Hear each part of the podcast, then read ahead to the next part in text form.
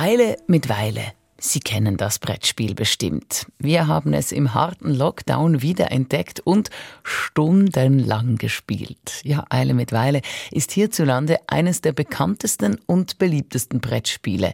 Die meisten von uns haben es als Kind das erste Mal gespielt, haben gelernt, Spielregeln einzuhalten und Wutausbrüche zu zügeln. Eile mit Weile ist aber kein Schweizer Spiel. Sein Vorläufer kommt aus dem alten Indien.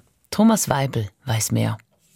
Beginnen darf, wer eine 5 gewürfelt hat. Kommt ein Stein auf ein Feld, das von einem feindlichen Stein besetzt ist, so wird dieser geschlagen und muss noch einmal von vorne anfangen. So steht es in der Anleitung zu Eile mit Weile. Eile mit Weile ist ein Spiel mit einer langen Geschichte. Dieses außerordentlich interessante Spiel hat sich in kurzer Zeit so viele Freunde erworben, dass es als wirklich gediegene Unterhaltungsgabe jedermann aufs Beste empfohlen werden kann, lobt eine Spielanleitung schon ums Jahr 1900. Doch Eile mit Weile ist viel älter. Es stammt vom altindischen Pachisi ab, einem Spiel, das schon im 6. Jahrhundert gespielt wurde. Pachisi ist komplexer, weil es stärker auf Strategie und Taktik fokussiert.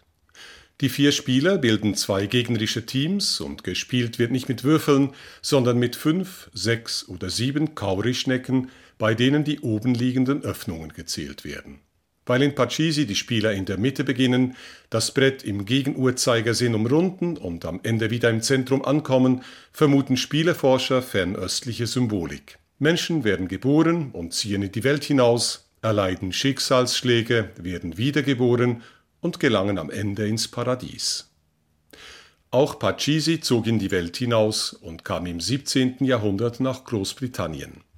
Mit etwas einfacheren Regeln wurde das Spiel nach 1900 in der Deutschschweiz zu Eile mit Weile, in der Romandie zu Art du Lentement, in Norditalien zu Chi va piano va sano, in Deutschland zu Mensch ärgere dich nicht und eroberte so die Familientische Europas.